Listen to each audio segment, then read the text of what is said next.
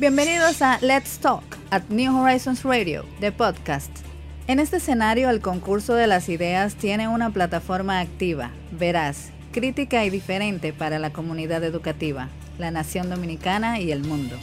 New Horizons Radio apuesta a generar ese espacio de aprendizaje innovador que sirva de complemento para todos los proyectos que exhibe nuestra inmensa familia educativa. Quédate conectado. Un nuevo capítulo comienza ahora. Y ahora sí, Pablo Bon Giovanni está con nosotros en conexión desde Argentina. Y bueno, Pablo, agradecerte muchísimo el favor de este contacto, el esfuerzo para estar con nosotros y conversar sobre este tema de la formación de docentes, un punto vital en este nuevo año escolar. Bienvenido a New Horizons Radio. Bueno, buenos días a todos. Eh, muchas gracias a Ana y a todo el equipo de la radio por la invitación. Un honor y un placer si podemos aportar algo para este tema desde nuestra perspectiva en la Argentina. Pablo, cuando, buenos días, cuando hablamos del tema de la, eh, del entrenamiento docente, acá en República Dominicana esa, esa es una de las, digamos, de las grandes variables eh, que siempre ha estado ausente o con un rezago muy importante. Eh, tenemos acá en República Dominicana incluso ya eh, de una forma descentralizada un organismo dentro del, MINER que se carga de eso.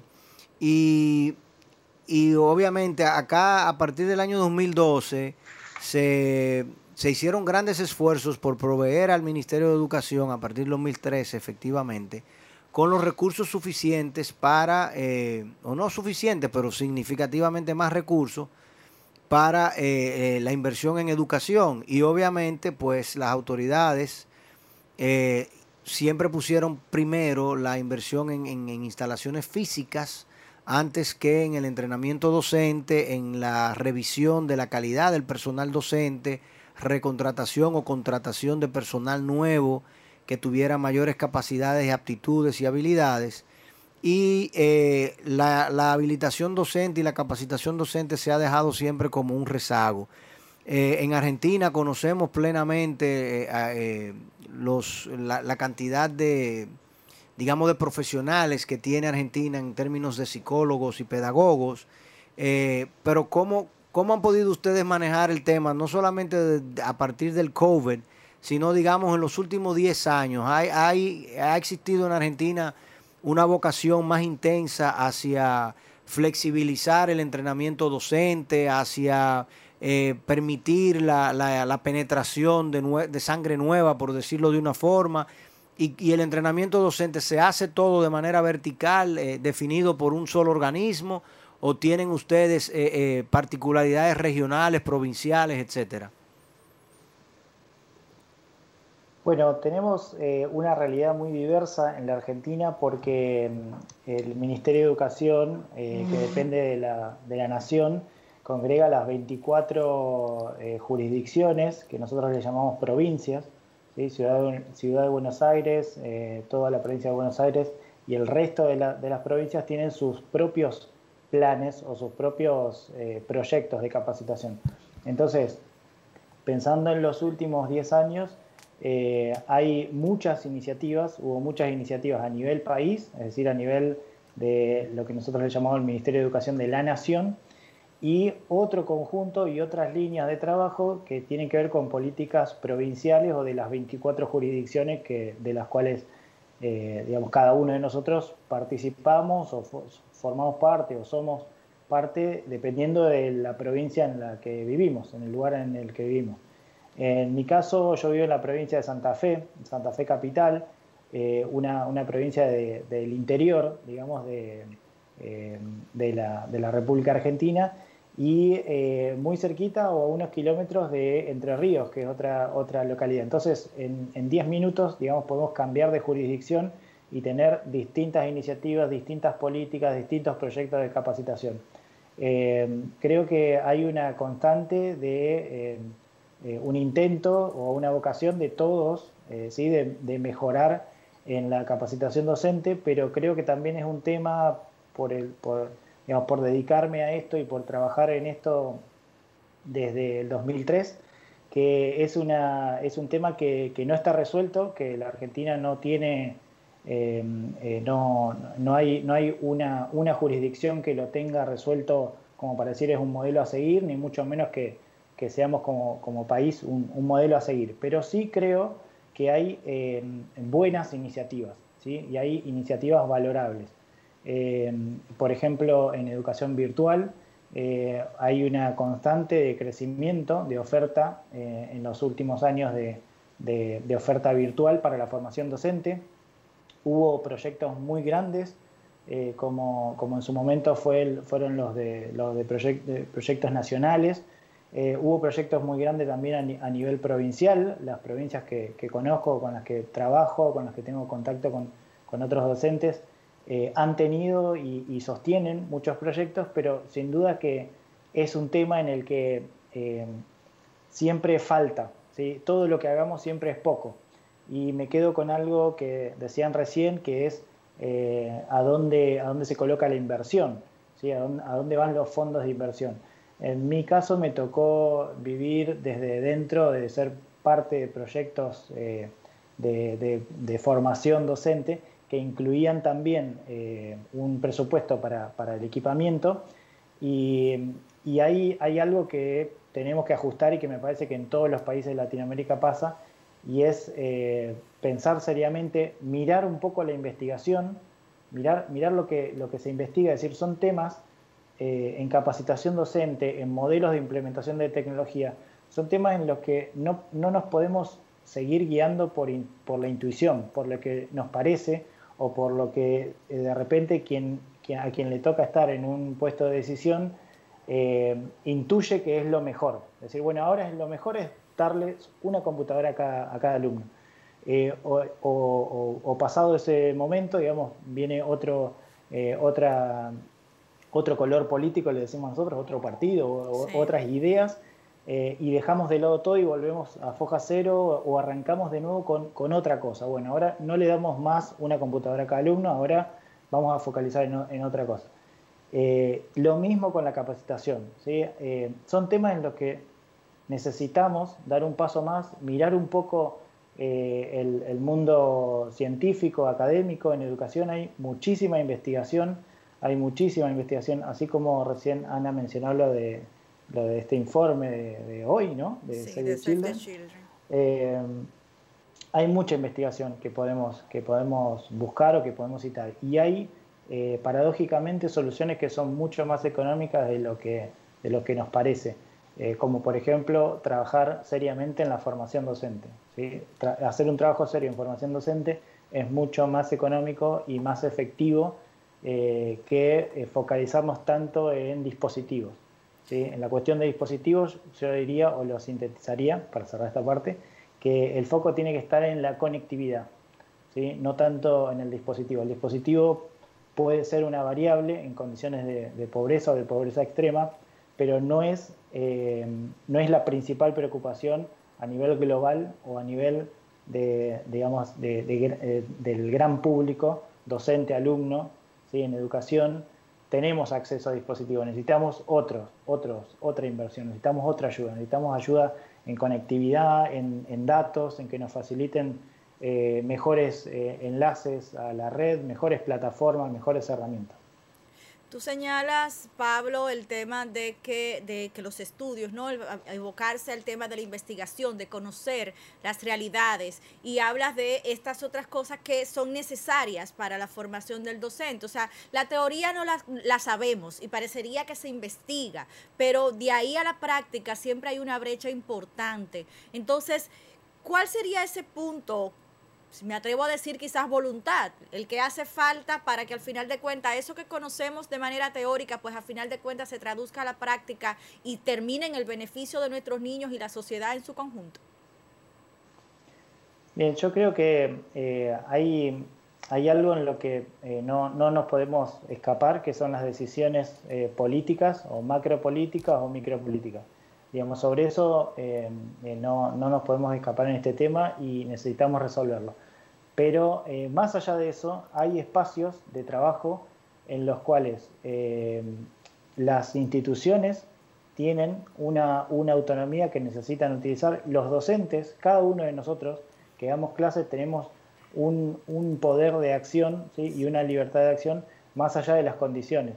Yo creo que es muy importante en la formación docente trabajar en todo lo que se puede hacer a pesar de, a pesar de las condiciones. Nosotros en la Argentina, por ejemplo, tenemos realidades muy diversas, eh, muy diversas, eh, incluso a, pocos, eh, a, pocas, a poco espacio, digamos, de diferencia, a, pocos kilómetros, ¿sí? tenemos, tenemos realidades muy diversas.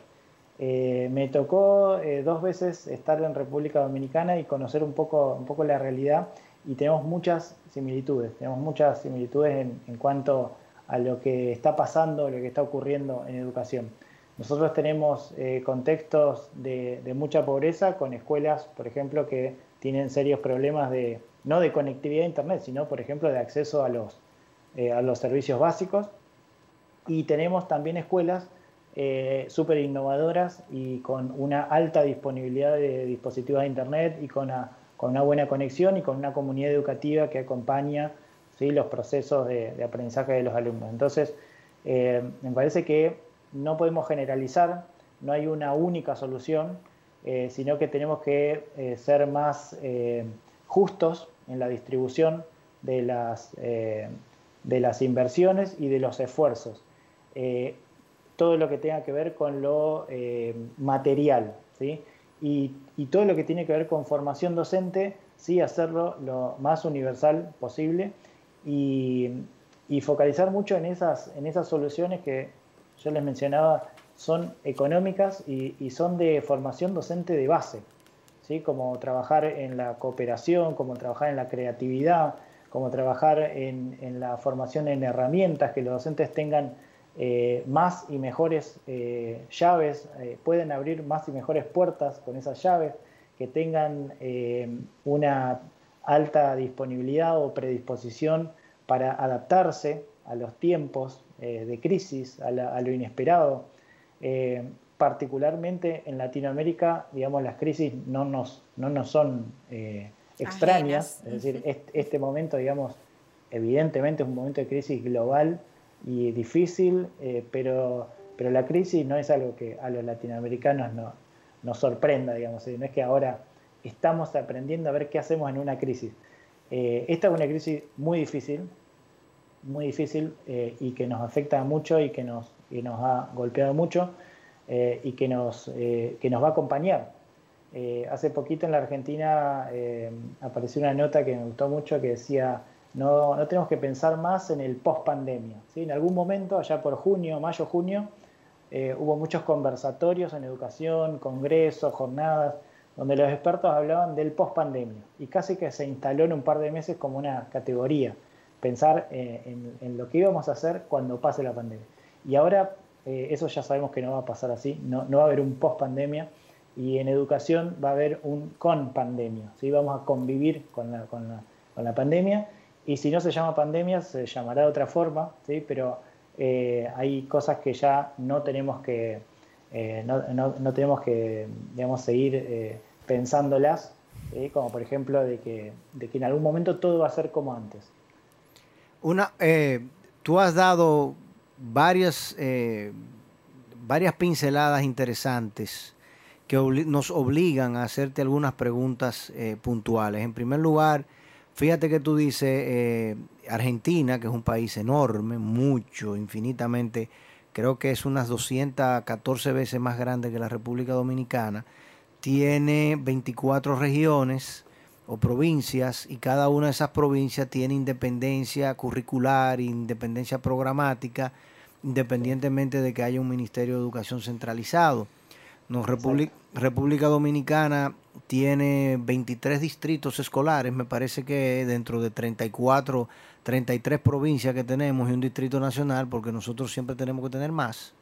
Eh, y, aquí no hay eh, independencia curricular ni de programa ni de nada, sino que todo está centralizado en un solo eje en la Máximo Gómez. Eh, primer punto a observar de manera tajante. Segundo, tú planteas que obviamente ya lo, en, ustedes tienen claramente definido que la virtualidad no puede ser la solución y que ah, tiene que haber eh, una, una multiplicidad de abordajes dentro de, los escenarios para poder convivir con el COVID eh, durante los próximos N número de años. Eh, y también plantea mucho que el rezago en términos de entrenamiento, de la calidad del personal docente y de la calidad del abordaje educativo es muy similar o, en, en, ese sentido a lo que nosotros tenemos acá en República Dominicana. Varias preguntas. Primero, el año escolar argentino termina creo que ahora en diciembre, ¿no? Sí, nosotros en este, en este momento estamos en el segundo, en la segunda parte del año académico. Nuestro año académico coincide con el año calendario. Eh, calendario, exactamente. Tuvimos un receso de invierno y posterior al receso todo el mundo pensaba en que en la segunda parte iba a haber algún tipo de eh, vuelta a la presencialidad y eso ya está, eh, digamos, prácticamente terminado en todas las provincias de que de que no va a haber una vuelta masiva a la, presencialidad. Sí hubo jurisdicciones que empezaron a, hacer experiencias de volver en, esta, en este final, en este cierre de, ciclo, pero el resto que, no tiene la posibilidad o que no está en, no está en condiciones epidemiológicas de, poder volver a, algún tipo de presencialidad, ya se está pensando en el, en el 2021. Y la solución, eh, si bien eh, hay una descentralización, en cuanto a las políticas de, cómo, se asume ese, cierre de año, ese cierre de año académico. Es decir, nosotros arrancamos, hubo dos semanas de clases y migramos a clases virtuales. Es decir, las 24 jurisdicciones trabajaron en la continuidad pedagógica, así se lo llamó, en planes de continuidad pedagógica para continuar eh, con el año y el año se continuó desarrollando, ¿sí? con mayor o menor... Eh, eh, con mayores o menores resultados, con mayor y menor eh, impacto positivo, negativo, pero, pero se, está desarrollando. Y ahora estamos pensando en cómo se va a cerrar. Entonces sí hubo eh, hace unos días, o, ayer, si no me equivoco, creo que fue que las, cuatro, las 24 jurisdicciones se, pusieron de acuerdo y hay una resolución del Ministerio de Nación donde habla de, un cierre, de una integración del ciclo, ¿sí? porque un, gran problema era un gran dilema que pasaba eh, con la promoción, es decir, quién, quién pasa de año, quién promociona O, quién va, digamos, eh, no sé, no sé cómo, cómo lo... Cómo sí, la promoción, la promoción de un grado a otro. Porque no se porque no se puede medir porque ajá porque no se puede medir plenamente la calidad del servicio brindado Cuéntanos, ¿qué definieron? era, era un tema. Eh, y, bueno, lo que se resolvió, lo que resolvieron todas las jurisdicciones es eh, hacer una integración, ¿sí? es un ciclo lectivo 2020-2021. Automático. 2020-2021 eh, es un, un, gran ciclo que de alguna manera podríamos decir no, no se cierra definitivamente ahora y alguien pasa o no pasa o aprueba o no aprueba, sino que eh, estamos pensando en eso, en, trabajar en una continuidad hacia el año que viene. Eh, y, bueno, y el año que viene también eh, arrancaremos con esta, con esta modalidad. todo apunta a que lo, lo, que viene es un formato híbrido de semipresencialidad. Pero, por las características. Ok, ¿Y, ¿Y qué están haciendo con los alumnos menores de 10 años y sobre todo los párvulos? En eh, parvulario, que sería nuestro nivel inicial, o jardín de infantes, eh, donde van los, pequeños 3, 4, 5 años, eh, antes de pasar al nivel primario, están todos cerrados desde marzo, desde fines, fines de marzo, y haciendo actividades virtuales.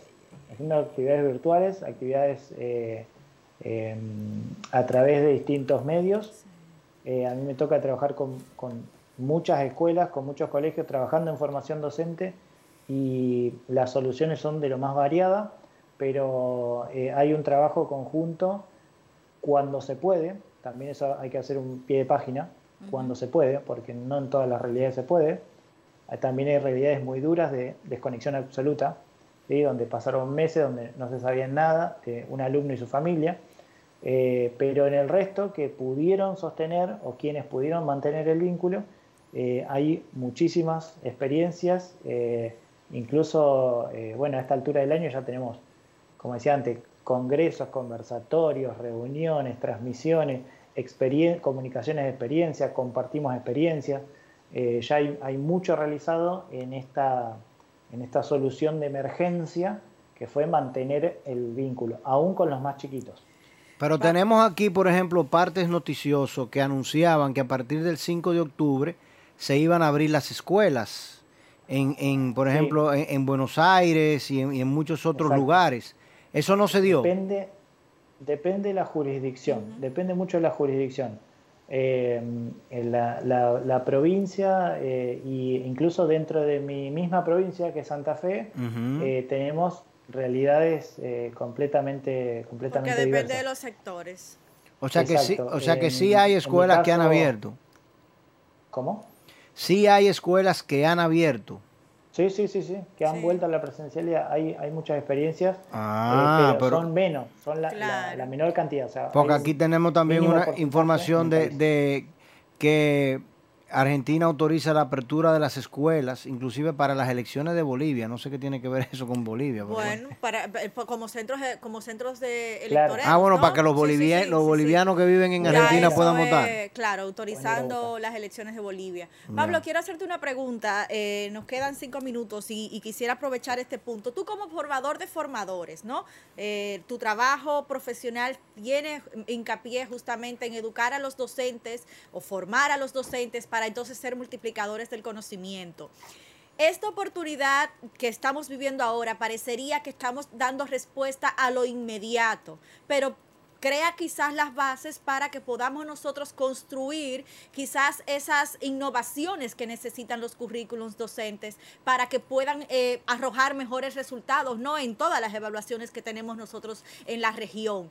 ¿Han ustedes hecho ese ejercicio? ¿Se logra en medio de todo esto que podamos hacer quizás esa introspección para mejorar quizás en el corto o mediano plazo? Sí, em, este tema que vos traes, Ana, es, un tema que lo escuchamos en, muchos lugares y a muchos niveles y desde distintas perspectivas. Eh, desde mi perspectiva, eh, hay una, em, creo yo, una instalación del tema en la comunidad docente, en la, comunidad educativa, en toda la comunidad educativa, eh, hay una instalación muy fuerte a partir de aprender de la experiencia, o sea, a partir de que vimos lo importante que era saber manejar tecnología, lo importante que era preocuparnos por la conexión, eh, que, eh, lo importante que era que los dispositivos, por ejemplo, no nos preocupemos tanto por los dispositivos en la escuela, sino que los dispositivos en la casa, en que los alumnos si no pueden ir a la escuela puedan conectarse desde la casa. Eh, hay una infinidad de temas en los cuales eh, acordamos, o, de alguna manera la, comunidad educativa ya lo incorporó, y es que no, nadie, nadie más lo va a tener que explicar, ni nadie más va a tener que decir lo importante que es. Es decir, ya lo vimos, eh, ya sabemos que es importante aprender tecnología, que es importante tener disponibilidad de tecnología para sortear los problemas que nos pueden llegar a pasar como este.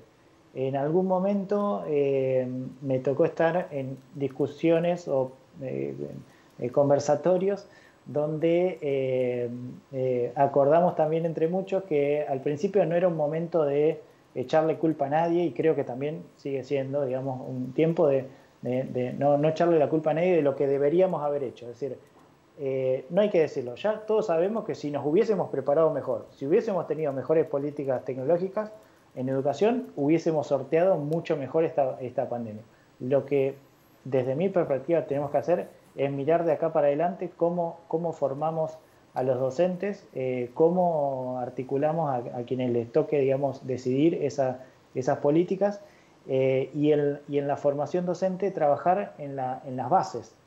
Ahora los problemas que tenemos o, las eh, experiencias digamos, que, estamos teniendo en formación virtual eh, o en intentar hacer una formación virtual, nos hablaron en un momento, primero, de la necesidad de aprender la herramienta, pero sorteado ese, primer paso, en algunos docentes más rápido y en otros con mayor lentitud, pero sorteado ese paso de dominar la herramienta, aparece lo, pedagógico, aparece la didáctica, la didáctica de la disciplina. Y, el acceso a eh, tecnología de los alumnos.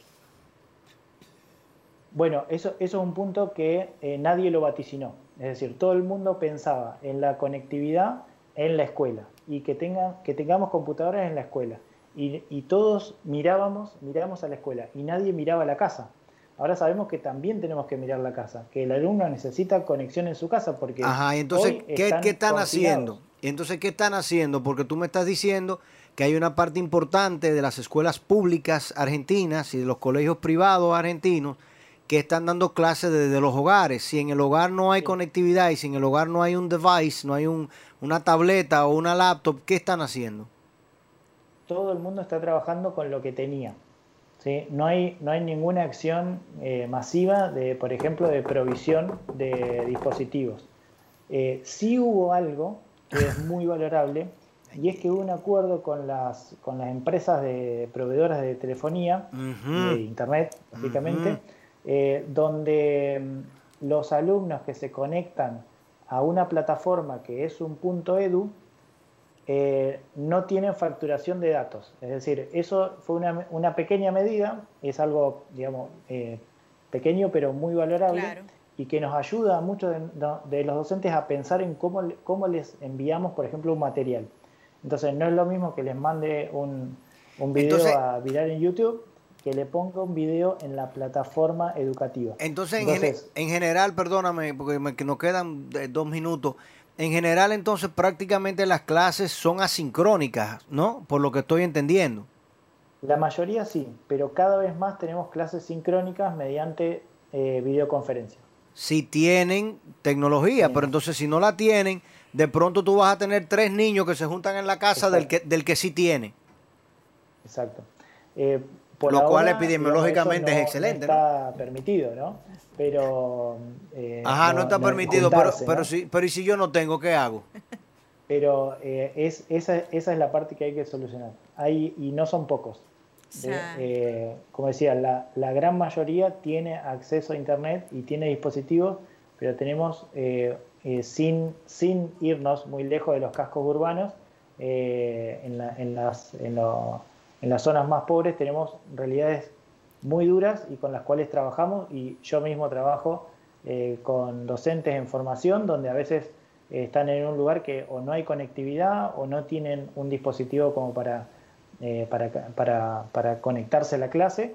Y, y, en esos casos hasta ahora venimos haciendo lo que podemos, es decir, podemos eh, hacer algo asincrónico, podemos enviar una tarea, se hace eh, pero están conviviendo las dos, las dos realidades y hay mucha, eh, mucha, mucha actividad en lo sincrónico también. Bueno. Pero óyeme, vamos a hacer una pausa y vamos a hacer un overtime contigo porque yo necesito todavía hacer tres preguntas. Señores, agradecemos ajá. a los que están ahí en la radio. A nosotros nos reencontramos mañana y tenemos conversación con los coordinadores de la carrera de bioquímica y de ciencia de datos del Instituto Tecnológico de Santo Domingo. Dos para, Nobel de Química, ah, mujeres ambos. Ya usted sabe, entonces tenemos esa conversación mañana y bueno, pues hacemos esta pausa y regresamos en unos segunditos con Pablo, en unos minutos extras acá en nuestro canal de YouTube. New Horizons Radio. Psicología, educación, deportes, salud, urbanismo, economía, nutrición, el héroe de la semana de lunes a viernes de 11 a 12 de la mañana por Neón 89.3 y en nuestro canal de YouTube New Horizons Radio. Bien, señores, seguimos acá conversando. Eh, desde Argentina tenemos a una persona que, que está lidiando con el COVID tal y cual estamos eh, lidiando nosotros acá en República Dominicana, que se dedica a la formación docente. Eh, Pablo, necesito hacerte una, un, un, par de preguntitas más obligatoriamente y, y, que, y, que, no perdiéramos la conexión antes de ello. Porque, no mira, acá en República Dominicana, nosotros tenemos un, eh, creo, me imagino que lo escuchaste en la primera sección del programa, nosotros ten, tuvimos el COVID, ¿no? El inicio de la pandemia en el final del año escolar. Eh, 2019-2020, que termina acá como en el ciclo de Norteamérica en el verano ustedes les agarró en el principio del año escolar de ustedes. Exacto. En el mes de marzo, porque ustedes inician en marzo y concluyen en diciembre.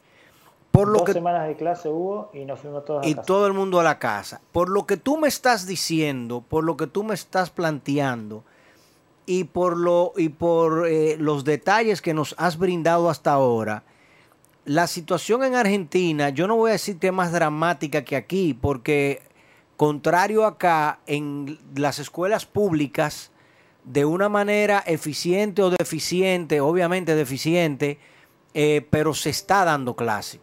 O sea, los, alumnos están en, sus casas recibiendo algún tipo de instrucción.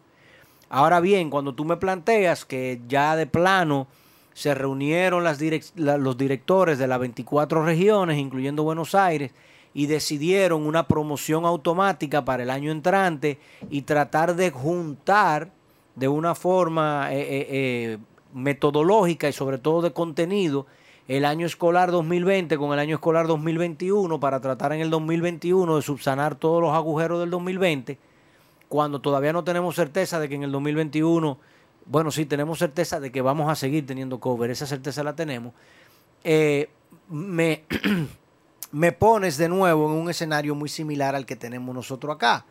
Obviamente, con la enorme distancia de que en República Dominicana, desde el mes de marzo, literalmente, los alumnos de las escuelas públicas, y yo te diría que del 60, 80% de los colegios privados, no está recibiendo docencia, o sea, está totalmente ausente. Los niños están en sus casas, están en los parques, están corriendo en el barrio, están jugando béisbol más que fútbol, que nosotros jugamos acá, ustedes juegan fútbol, están en la calle, eh, no están en las aulas.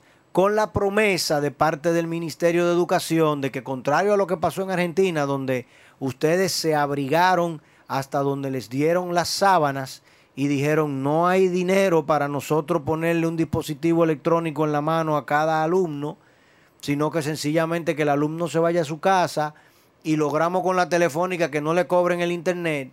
Y si usted lo, usted tiene una maquinita en su casa, conéctese. Y si usted tiene un celular del papá, dígale que se lo preste. Y si no tiene nada, pues mire, le vamos a mandar por WhatsApp algunos contenidos y vamos a ver qué hacemos con usted. Pero esa es más o menos la realidad que tienen allá. Entonces. Eh, pregunta, ¿cuánto estimas tú que es la deserción escolar actual en la Argentina fruto del proceso de clases en línea, en la manera y en el modelo en que ustedes lo tienen, lo están desarrollando? Bien, una, una cosa importante antes, antes de ir a eso, la deserción, es que eh, lo que establecieron eh, hace poquito, si no me equivoco, la resolución dice primero, está firmada primero de septiembre y apareció, se dio, o yo la conocí ayer por lo menos, eh, resalta mm, que no existe una promoción automática. Eh, eso es algo, es un tema, una discusión actualmente por el tema de que todos, al trasladar la- las clases a lo virtual y a un formato virtual, al virtualizar eh, todo el proceso educativo, eh, hicimos un gran esfuerzo, todos los docentes y todos los alumnos y todas las familias. Entonces eh, se intenta por ahí, o lo que yo entiendo desde mi perspectiva, es que se intenta quitar esa idea de que hay una promoción automática o de que automáticamente, digamos, todo lo que hicimos ahora, bueno, está bien, pero no sirvió para nada. Entonces, el- el poder eh, integrar el 2020 con el 2021 es un- una forma de una temporalidad distinta ¿sí? al proceso. Eh, y ahí hay algo que, que, bueno, eh, con respecto a la, a la deserción, yo no, no tengo una, una estadística, o no me animaría a decir una estadística así a ojo a nivel de las 24 jurisdicciones, sí lo que veo desde mis realidades y desde mi perspectiva es que nos preocupa mucho a todos los docentes y en todos los niveles eh, aquellos alumnos que, que- no pudieron tener o que no pueden tener una continuidad.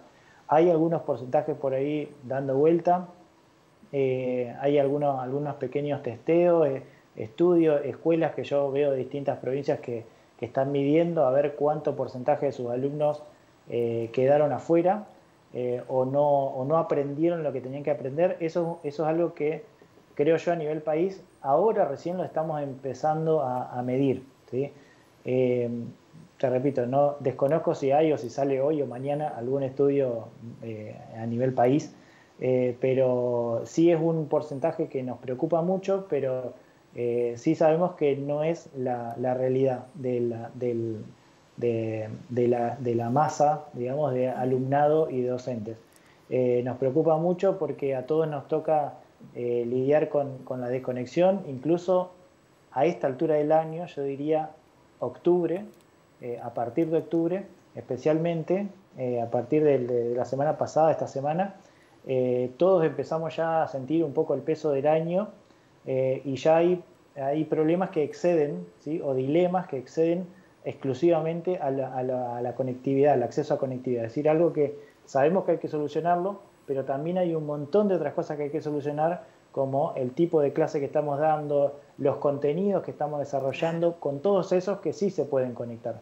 Y con todos los que tienen el acceso al dispositivo y que tenemos la suerte que las familias lo apoyen, que encontraron la manera porque empezaron a ver eh, actores de la sociedad civil que se pusieron al hombro o que se cargaron la mochila de proveer de dispositivos, de ayudar con la conectividad, de de brindar posibilidades para, los que menos tenían, eh, pero el resto de la sociedad que tenía o que tiene el acceso al dispositivo y que tiene conexión también está a esta altura del año empezando a reclamar sobre contenidos, empezando eh, a ver eh, con, la clase en la casa todo lo bueno y todo lo malo que tenemos en educación, así como la familia reconoce una clase donde su hijo yo tengo niños pequeños de 6 años y de 9 años y, estamos todos en casa, porque estamos todos en casa, entonces escuchamos la clase de, primer grado y, de, mi hijo aprendiendo a leer y escribir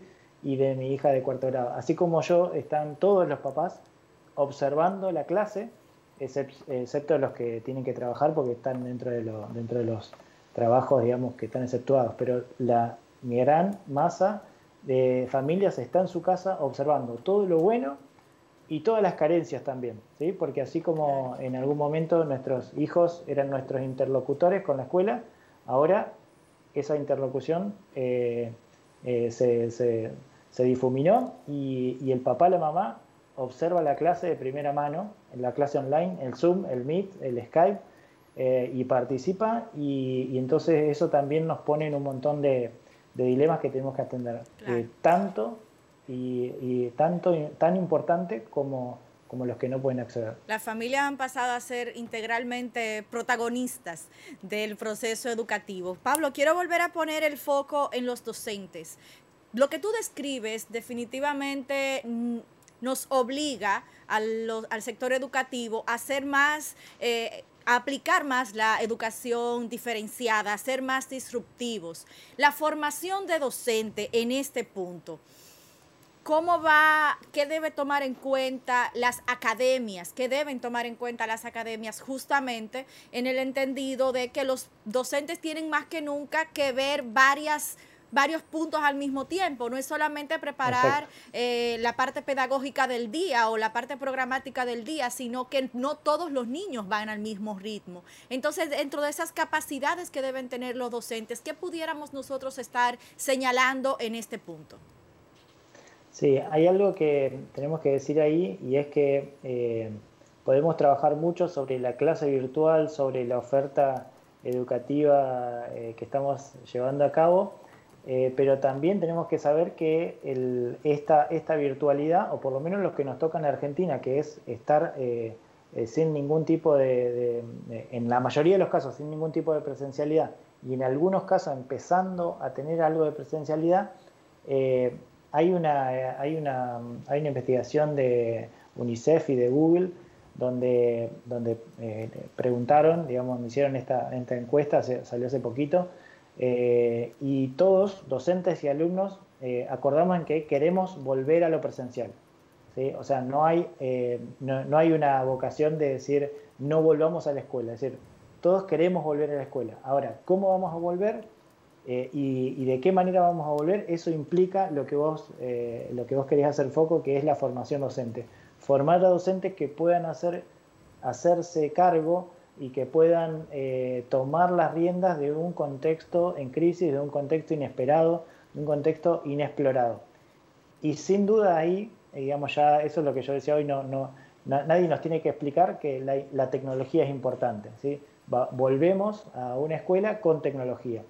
Eh, si bien al principio vamos a querer desconectarnos un poco, ¿sí? o no vamos a querer seguir utilizando tecnología, y eso es algo que, o es un dilema que, por ejemplo, yo lo estoy viendo con colegas de españoles que tienen que, en España, hacer ese, ese mix entre el, el, alumno que está en la casa y el alumno que está en lo presencial, y ahí vuelta al, al, al, problema o el tema de la formación docente. ¿sí? Necesitamos formarnos como docentes, aprender sobre herramientas, pero también focalizarnos en pedagogía, en didáctica, y hacer... Eh, una clase para todos, una clase para la diversidad, una clase donde podamos trabajar en equipo, pero a vez de manera personalizada, ya no era fácil teniendo a todos los alumnos ahí. Eh, entonces, eh, además teniendo algunos en casa, otros ahí, o, teniéndolo todos de manera virtual, eso complica. Eh, o, es, o, es, una dificultad, digamos, que se agrega. Pero necesitamos formar docentes que eh, sepan de pedagogía, que sepan de didáctica, de, la, de su disciplina, de psicología evolutiva, ¿sí? sobre, sobre el nivel, sobre la edad en la que estoy trabajando.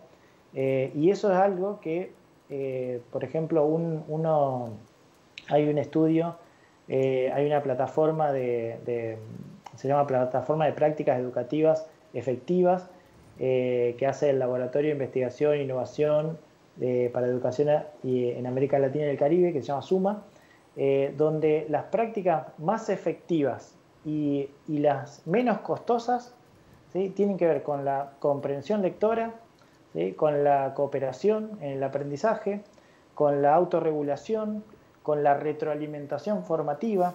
¿sí? Son cosas que necesitamos. ¿Qué es la retroalimentación formativa? O sea, hacer una evaluación que sirva para aprender, que el docente pueda hacer devoluciones que le ayuden a los alumnos a continuar aprendiendo, eso es mucho más profundo que aprender a comunicarte a través de una videoconferencia o aprender a redactar una consigna para, mandar una actividad no presencial.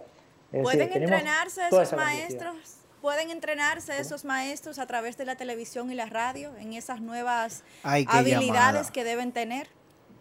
Sí, la televisión y la radio es, es una, creo que es una solución, eh, digamos, de momento que, puede servir en algunos contextos, pero por lo menos en la Argentina no es, eh, no es algo relevante a nivel masivo.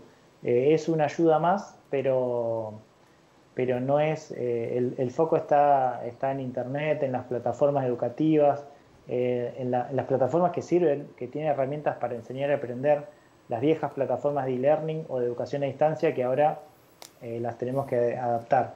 Eh, pero sí hay algunas iniciativas eh, de TV y radio, sobre todo radio, cuando no hay otra forma de llegar. La radio es el medio más democrático. Bueno, señores, Pablo, muchísimas gracias por tu tiempo, tu paciencia. sé que conoces un poquito de República Dominicana, obviamente nosotros conocemos un poco de Argentina y como latinoamericanos estamos todos metidos en este barco, eh, que ojalá podamos llevarlo al puerto y, que antes de llegar al puerto podamos lanzar por la borda al pasajero llamado COVID eh, y que tenga un buen, un buen final feliz el mismo. Eh, mientras tanto, seguir luchando todos por entrenar a nuestros docentes, preocupados por nuestros alumnos y por el desarrollo de ellos y, tratar de, sobrellevar este resguardo parcial, pleno o no pleno que tenemos, dependiendo la región y el país en el que nos encontremos. Muchísimas gracias, Ana. Sí, Pablo, simplemente eso, agradecerte el favor de tu compañía, compartir tus conocimientos, ¿no? Con toda la comunidad, primero de New Horizons y luego de la República Dominicana. Y bueno, pues acá a la orden eh, en cualquier otro contacto, igual si tienes algunas innovaciones, ¿no? De esos estudios que siempre trabaja, pues nosotros felices de ser canal. Y de poder recibirlos, así es. Muchísimas gracias por la invitación, eh, ha sido un placer y quedo a disposición en lo que les pueda colaborar. Un abrazo y que sigan todos bien por allá en tu casa y en tu región. Señores, Muchas mañana gracias. nosotros nos volvemos a encontrar por acá. Como ya hemos anunciado, tenemos esta conversación con la coordinación de la carrera de bioquímica, del INTEC y de la ciencia de datos, dos importantes áreas del conocimiento a desarrollar en nuestro país. Feliz resto del día. Continúen ahí en nuestro canal de YouTube con todo el contenido que tenemos para ustedes. Suscríbanse, compartan, ayúdennos a hacer crecer esta comunidad que nosotros como cada día trabajamos con mucho amor y mucha pasión. Feliz resto del día. Gracias por mirar nuestro video acá en nuestro canal de YouTube New Horizons Radio. Por favor, si quieren continuar viendo todo el contenido que tenemos para ustedes, no dejen de suscribirse dándole a la campanita y síganos que todos los días vamos a tener nuevo contenido para ustedes. Por favor, compártanlo con todo el mundo, hasta con esa vecina que te le cae a usted malísimo. No deje de tocarle en la puerta y usted le dice, vecina, yo vi un programa chulísimo de New Horizons Radio. Síganos.